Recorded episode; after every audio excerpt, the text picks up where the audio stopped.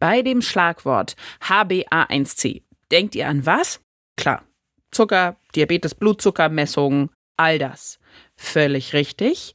Aber das könnte sich in Zukunft vielleicht ändern. Und darüber reden wir heute. Eine Dosis Wissen, der Podcast für Health Professionals.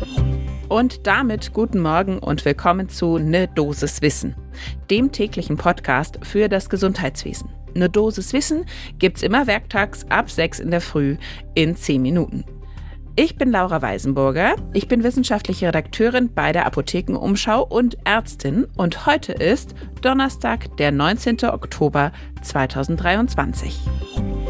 Ein Podcast von gesundheithören.de und Apothekenumschau Pro.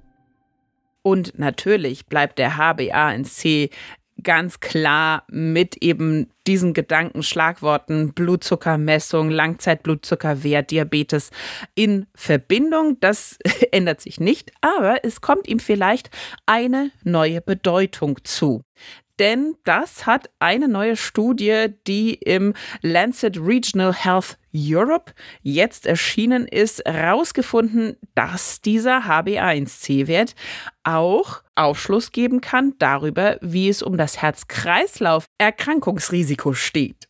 Und weil der HbA1c ja in Prozent angegeben wird, rede ich heute auch viel über Prozentspannen und dann auch noch mit Risikoprozentualen verbunden. Schmeiße ich also heute regelrecht mit Prozentanteilen um mich, damit man das richtig gut mitbekommt empfehle ich euch jetzt zur ersten Tasse Kaffee des Tages zu greifen und dann geht es los.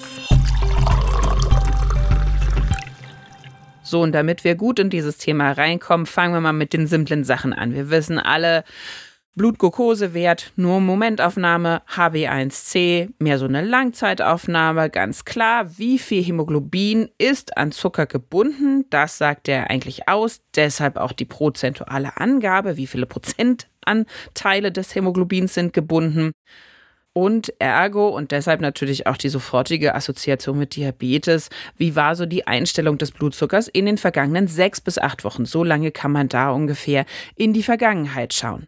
Ab einem Wert von 6,5 Prozent HB1C kann man im Grunde genommen meistens sagen, ja, da liegt wahrscheinlich ein Diabetes vor. Ab einem Wert zwischen so 6 und 6,5 spricht man meistens von einem Prädiabetes. Und wir wissen alle auch sehr gut, dass natürlich Diabetes eng vergesellschaftet ist mit koronaren Herzkrankheiten, Arteriosklerose, Bluthochdruck, Herzinfarkt, alles was das Herz-Kreislauf-System betrifft, you name it. Und jetzt kommen wir aber eben zu dieser spannenden Studie aus dem Lancet Regional Health Europe. Wenn ihr die nachlesen möchtet, ihr findet sie natürlich wie immer bei uns in den Show Notes. Einfach mal reinschauen. Und die haben sich eben die Frage gestellt, okay, kann dieser HB1C auch noch prädiktiv für etwas anderes sein? Beziehungsweise auch bei Menschen, die nicht an Diabetes leiden. Hat er da irgendeine Art Aussagekraft? Und so viel kann ich jetzt schon mal spoilern, verraten, ja, hat er. Jetzt schauen wir uns aber erstmal die Eckdaten dieser Studie an.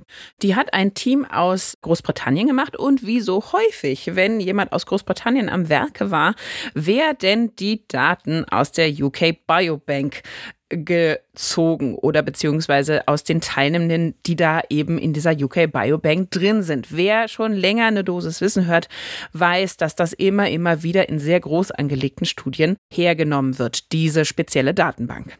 Die hat die Vorteile, unfassbar große Kohorte, aber auch einige Nachteile, auch über die haben wir schon gesprochen, nämlich unter anderem, dass das recht vorselektioniertes Patientenklientel ist. So, und aus dieser UK Biobank wurden also die Langzeitdaten diesmal von 427.000 und noch ein paar hundert Erwachsenen rausgezogen.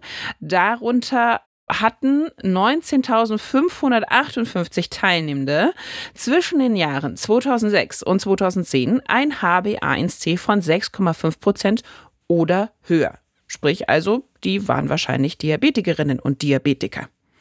Von dieser Gruppe, also der nachgewiesen über dem Schwellenwert 6,5 liegenden Patientinnen und Patienten erkrankten in den danach folgenden zwölf Jahren die Männer zu 55 Prozent und die Frauen zu 100 Prozent häufiger an einem Herzinfarkt oder einem anderen kardiovaskulären Ereignis als diejenigen im Vergleich, deren HB1C im Normalbereich irgendwo zwischen 5,5 und 5,9 lag.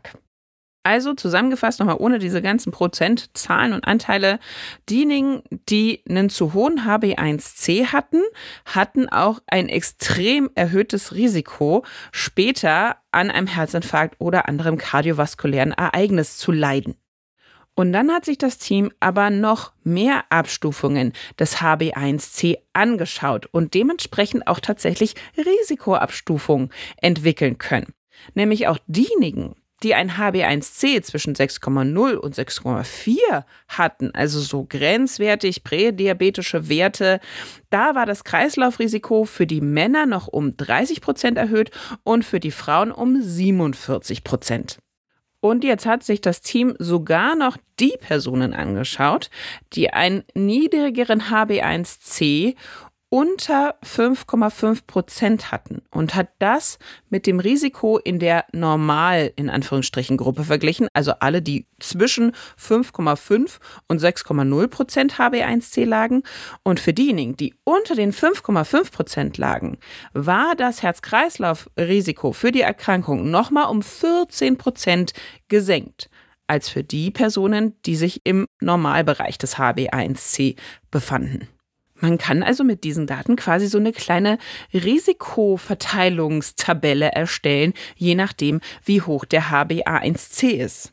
Aber natürlich haben wir diese Ergebnisse wie immer auch mit einer Expertin diskutiert und haben diese einschätzen lassen. Und zwar diesmal von Julia Sendrödi. Sie ist Direktorin der Klinik für Endokrinologie, Diabetologie, Stoffwechselkrankheiten und klinische Chemie am Uniklinikum Heidelberg. Und sie sagt, allein schon durch die Menge an zusätzlichen Faktoren liefert diese Analyse neue Erkenntnisse. Besonders spannend findet sie, den stärkeren Anstieg des kardiovaskulären Risikos bei Frauen im Vergleich zu den Männern mit Prädiabetes.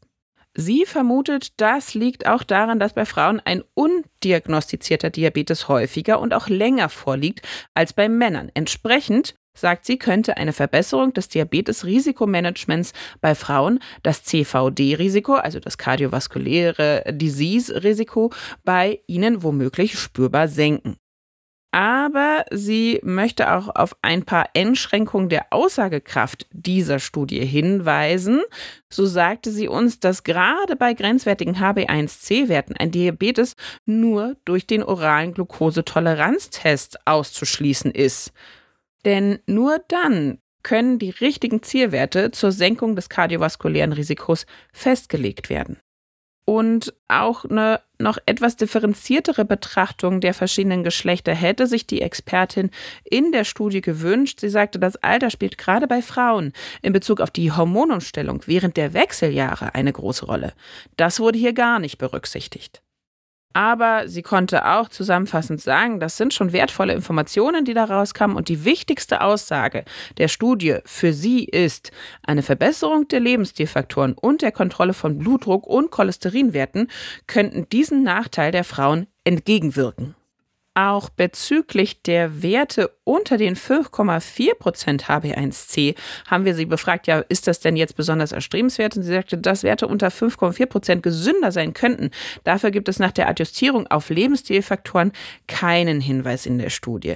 Daher gibt es auch kein Argument, den Blutzuckerwert allzu vehement unten zu halten und Hypoglykämien zu riskieren das ist natürlich immer etwas, was man eben auch im Hinterkopf betrachten muss oder haben muss, dass man natürlich jetzt nicht auf Teufel komm raus den Blutzucker in den Keller drückt, damit man möglichst auch als gesunder Mensch einen extrem niedrigen HB1C hat, denn sonst hat man eben das Risiko einfach in die Hypoglykämie abzurutschen.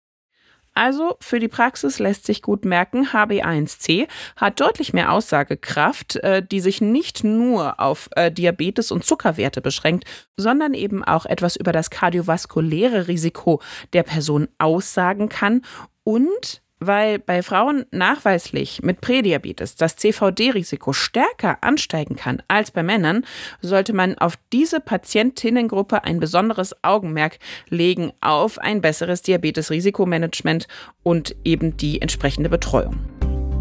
Wer jetzt gerne noch mehr in das Thema Diabetes Typ 2, Management und so weiter einsteigen möchte, dem kann ich den Podcast Der Zuckerdetektiv empfehlen, auch von gesundheithören.de.